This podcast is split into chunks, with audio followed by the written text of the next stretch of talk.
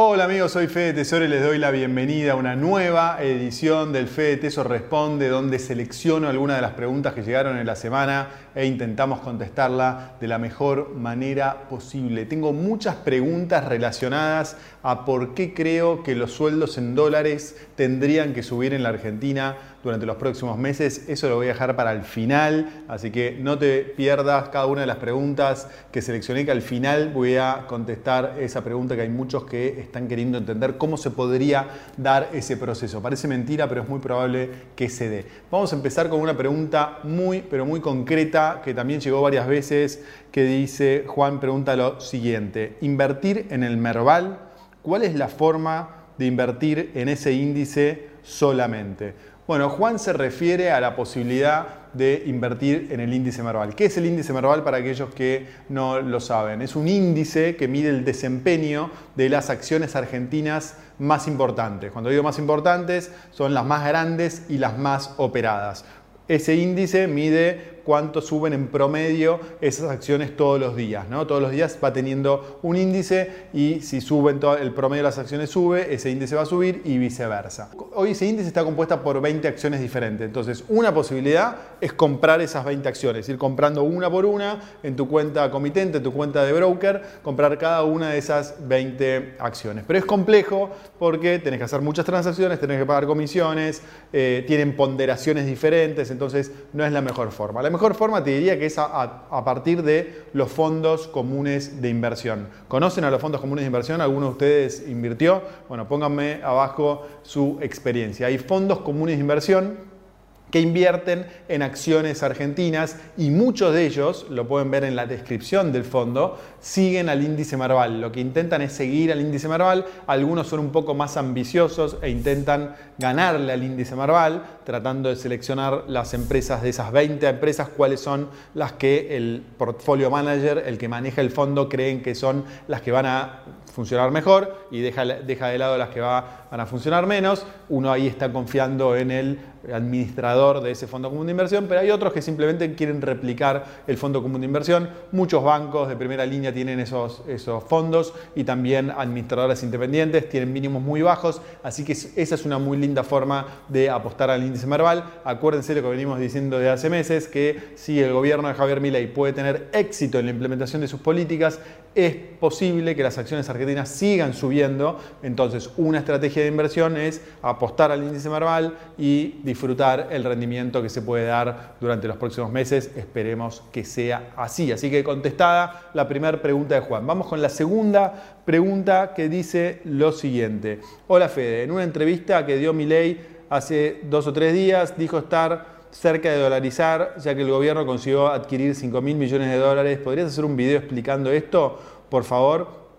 Saludos desde Jujuy, Santiago, de Jujuy, ¿cómo andás? Bueno, subí al canal hace muy pocos días un video que habla eh, justamente sobre eso, sobre si es posible que mi ley dolarice. Es algo que él anunció en la campaña presidencial, inclusive antes. Después hubo un periodo de tiempo que no habló mucho más y ahora hace pocos días lo retomó diciendo esto que justamente Santiago dice, que ve cerca dolarizar e inclusive dijo que no hay un plan B, que el plan de dolarizar era el, único plan. Entonces te recomiendo, voy a dejar un link al video para que puedas eh, revisar ese video donde te digo si es posible dolarizar, qué tendría que pasar para, para dolarizar eh, y sobre todo cuál sería el impacto de una dolarización sobre tus ahorros y sobre tus inversiones. Te adelanto que en mi opinión el impacto es positivo, primera, primer adelanto que te hago y segunda opinión que te, que te, que te comparto es que creo que estamos mucho más cerca de dolarizar de lo que pensamos. Pero no te pierdas el video eh, que es muy interesante creo. Vamos con la tercera pregunta eh, que dice Alan y habla sobre las ON, que las ON son obligaciones negociables. Ahora vamos a explicar de qué se trata. Dice, sí, el problema de esto es si las ON te las pagan y si te las pagan en dólares al vencimiento. Bueno, las obligaciones negociables son, es deuda eh, que emiten empresas argentinas. A nosotros nos interesan las obligaciones negociables en dólares y principalmente emitidas por compañías argentinas de primera línea que o tienen ya dólares en caja y preferentemente en el exterior, o que exportan o que venden al exterior o que tienen activos en el exterior, de tal forma de bajar el riesgo de esa obligación negociable, de esa promesa. Porque como bien dice acá el, inversor, cuando vos compras una ON, que es una inversión que nosotros eh, recomendamos para aquellos inversores conservadores, que por ejemplo no quieren correr el suba y baja de las acciones o los CDRs y están conformes con una obligación negociable que te dice invertí mil hoy y te a pagar mil ocho dentro de un año es un, interés fijo. Eh, entonces, la clave es que la, empresa a la cual le prestaste los dólares te los pueda devolver. Entonces, si esa empresa exporta, por lo tanto le ingresan dólares todos los meses, o si tiene bienes en el exterior, esos riesgos bajan un montón. Esas son las obligaciones negociables que nosotros recomendamos. Y hay una cuarta pregunta relacionada a este tema que dice Horacio, dice, tengo CDRs y acciones norteamericanas, tengo algunos dólares mandarlos a ON. Me parece una opción, pero quería saber si hay mucho tiempo de espera si quiero rescatarlas. Bueno, Horacio, muy buena pregunta. Lo que está hablando Horacio es que ya tiene CEDAR, ya tiene acciones entonces, y tiene unos dólares en la cuenta.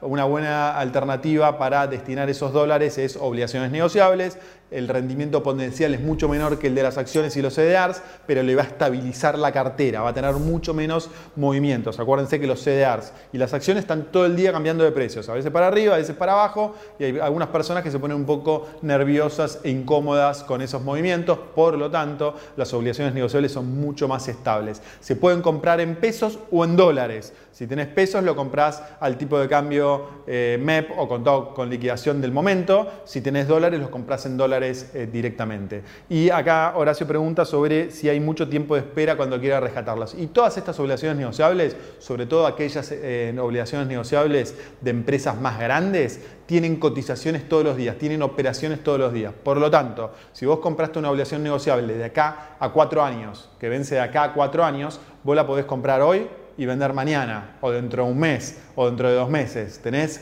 precios y liquidez todo el tiempo. Entonces, desde ese punto de vista, son muy líquidas. En un vivo anterior habíamos hablado de otra alternativa de inversión que era invertir en plazos fijos UVA, ¿no? que ajustan por inflación. Bueno, la contra que tienen esos plazos fijos es primero no están en dólares y segundo que no tienen liquidez. Algunos hablaban de, no me acuerdo la última reglamentación del, Banco Central, si la saben la pongan acá abajo, creo que eran 120 o 180 días mínimo que había que esperar para un plazo fijo UVA. En cambio, las obligaciones negociables en dólares, que puedes invertir con pesos, eh, tienen liquidez inmediata. Si tienes una emergencia o un problema, lo podés eh, vender y en 48 horas eh, se hace el dinero en tu broker y lo puedes transferir a tu cuenta bancaria y dispones del dinero. Así que desde ese punto de vista, para inversores conservadores es una muy buena alternativa.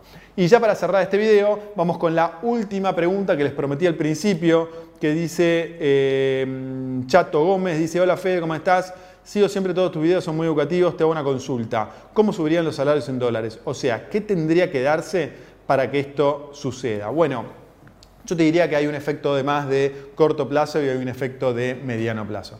El de corto plazo es que es muy probable, hay varios analistas y economistas que están coincidiendo con esta perspectiva para el año 2024, es que el, el precio del dólar suba menos que la inflación. Y los salarios van a tener que ir aumentando con algunos, eh, digamos, delays, con algunas demoras, ¿no? Si la inflación de eh, diciembre fue del 25%, esto no quiere decir que el, primero de enero todos los salarios de la economía argentina aumentaron un 25%, ni mucho menos, pero con el tiempo, en periodo de tiempos de seis meses o un año, eh, los salarios tendrían que crecer al ritmo de la inflación argentina. Y si el dólar no crece tanto como la inflación, ahí vas a tener un primer efecto que yo te diría que se tendría que dar durante este año 2024, por supuesto más cerca de fin de año, ahora estamos todavía lejos que pase eso, pero si todo sale relativamente bien, si más o menos el gobierno de puede implementar el plan que está implementando en este momento, lo que tendría que pasar eso, es eso, que la inflación crezca, digamos, este, más que el precio del dólar, entonces de esa manera eh, vas a ver revalorizados los sueldos en dólares. Ese es el primer efecto. Y el segundo efecto es que los salarios son una función de la cantidad de capital que hay en la economía. Y si todo sale bien con el tiempo, tienen que empezar a fluir capitales